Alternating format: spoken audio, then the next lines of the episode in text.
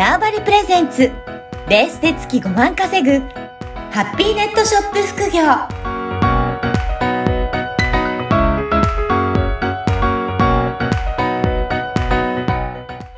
こんにちは、声ラボの岡田です。はい、こんにちは。可能性を広げるネットショップアドバイザーのおじろです。よおじろさん、今回もよろしくお願いします。はいろしくお願いします。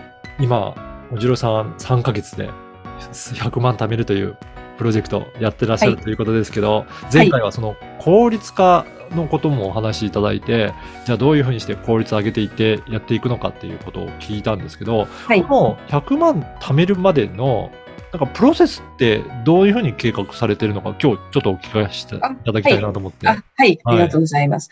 そうですね。で、まずこれ、あの、副業でっていうふうに、まあ、前提があるんですけど、まず、はいこの副業といっても、ダメな副、ダメな副業っていうか、うん今回該当しないものがいくつかあります。はい。その、まず一つは、なんかどっかにこう、バイトに行くとか、うんうん。それはなし。なしで。あくまで自分の中でな自分で稼ぐっていううん。ことですね。うん。っていうのは、目標はその資金を使って事業を始めるうん。っていうことなので、バイトに行ってたら、うん。まあ、時間がもったいない。まあ、お金には、うん。あの、時にはバイトに行った方がお金儲かる時もあるけど、うんうんそこじゃないもんで、うん目的が。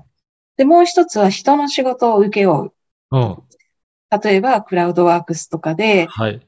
あの、なんか、ライターやったり、うんなんかやったりっていうのは、それは、まあ、なしです。うんうんっていうのは、そこは割と人の仕事を請け負ってやるのって時間がすごくはい。拘束されちゃうので、うん。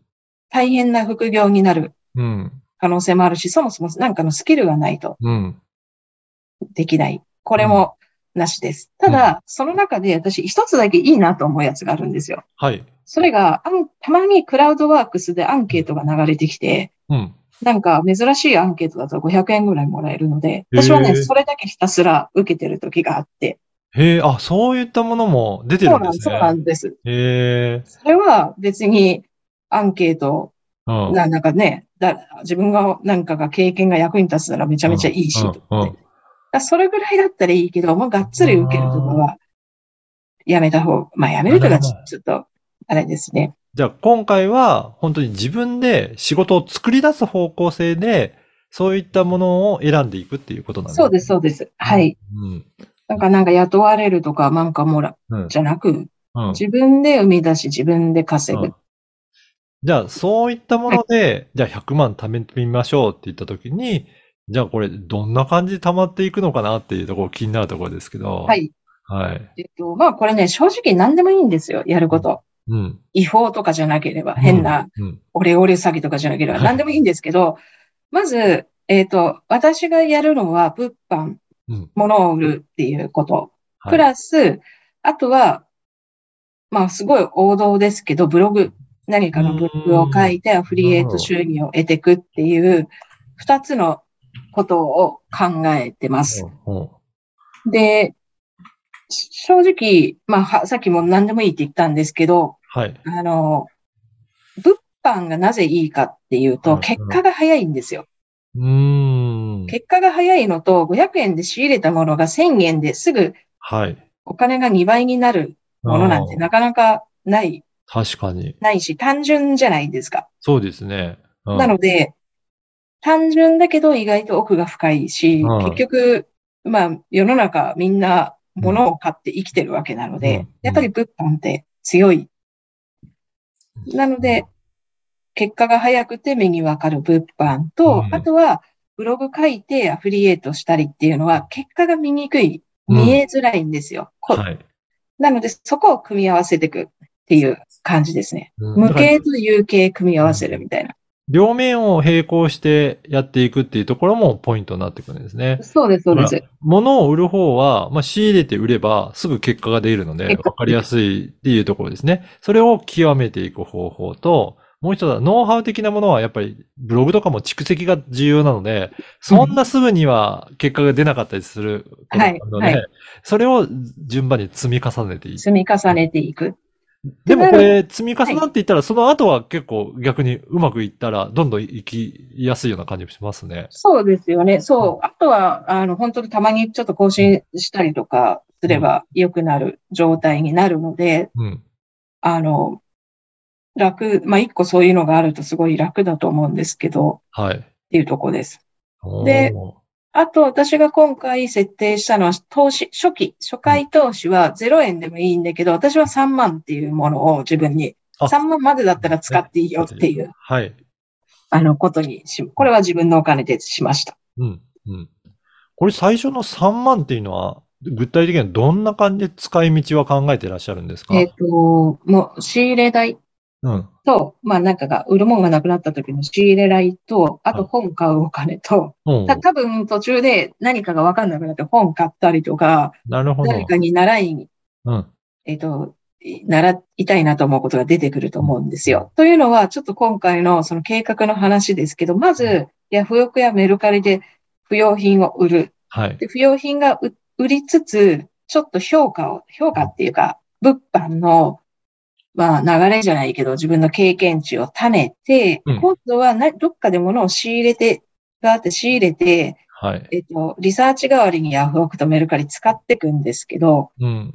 今、円安すぎて、はい。どっかで仕入れても、ひょっとしたら旨味がないかもしれない。そういうことですね。海外から仕入れる時の旨味があまりないですね。ない今の時は。ほどの品物がないと、ちょっと今きついかもなと思ったので、逆に今度は、えっと、日本で何かを仕入れて、それを海外に。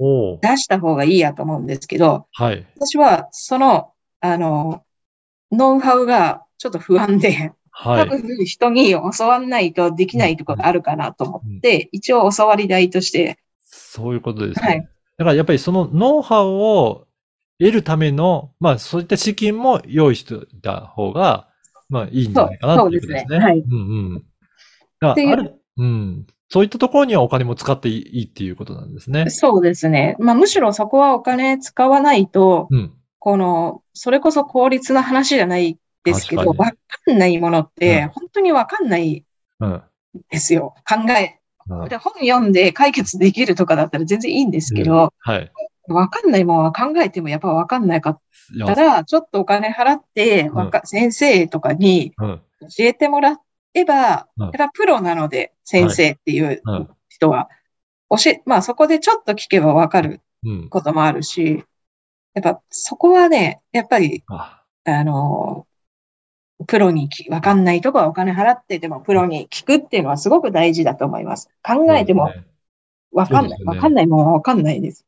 だからそこも本当効率化で、やっぱ聞いてすぐ解決するものなんだったら、自分で試行錯誤するよりは、もう聞いちゃって、そこの解決した方が絶対いいということですね。そうです、そうです。で、試行錯誤してもいいとこと、ん試行錯誤するんだったら聞いた方がいいとこっていうのもあるんですよ。ああ、そこもやっぱり見極めが必要なん見ですね。極め。うんで、例えば何かのやり方がわかりません例えば、まあ私だったら eBay に出品したいんですけど、うんうん。そもそも eBay のボタンをどこ押したらいいかわかりません。操作、操作面が操作とかね全然わかん、あはの、なんか難しそうでわかんないから、その操作だったら先生に聞いて、こことレクチャー受けた方がいいなと思ったんですよ。はい。で、ただ、eBay で何が売れるかわかりませんっていうう、んこの何、ここは商売にとって一番大事なところだから、うんここは試行錯誤しなきゃいけない。そういうことですね。ノウハウは試行錯誤、操作とかはもう聞くみたいな。うんそこは頭でき切り分ける。これ何を私は売ればいいのかってうん。で考えたときに仕入れ方とかうん。やり方みたいなとこは聞けばいいと思う。だけど、はもっとその前にある何をとか、うん。どういう方向性でとか、うん。そういうものは試行錯誤しない。まあしないだというか、そんなとこは多分人に聞いたところで、うん。自分の中にしか答えはないと思うので、そうですよね。その人でうまくいったからといって、自分がうまくいくとは限らないし、好き嫌いもあるし、得意不得意あるから。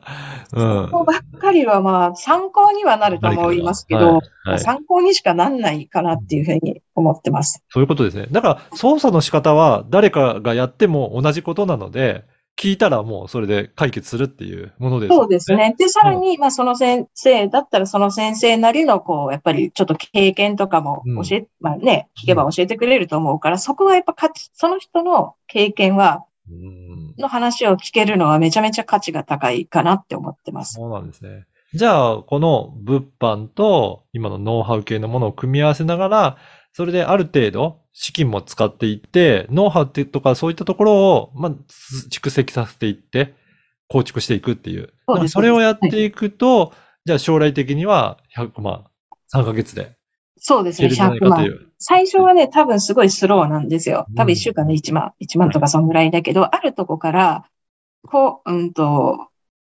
こう効率が上げれるポイントがあうん出てくるので、うん。と、あとは、一番大事なのは、それをずっと自分が手をかけてめちゃめちゃ仕事、これ副業なので、うんあの、半自動化しなきゃいけないんですよ。うん。そこのポイントを、どこかで打っていくのっていうとこですね。ああ。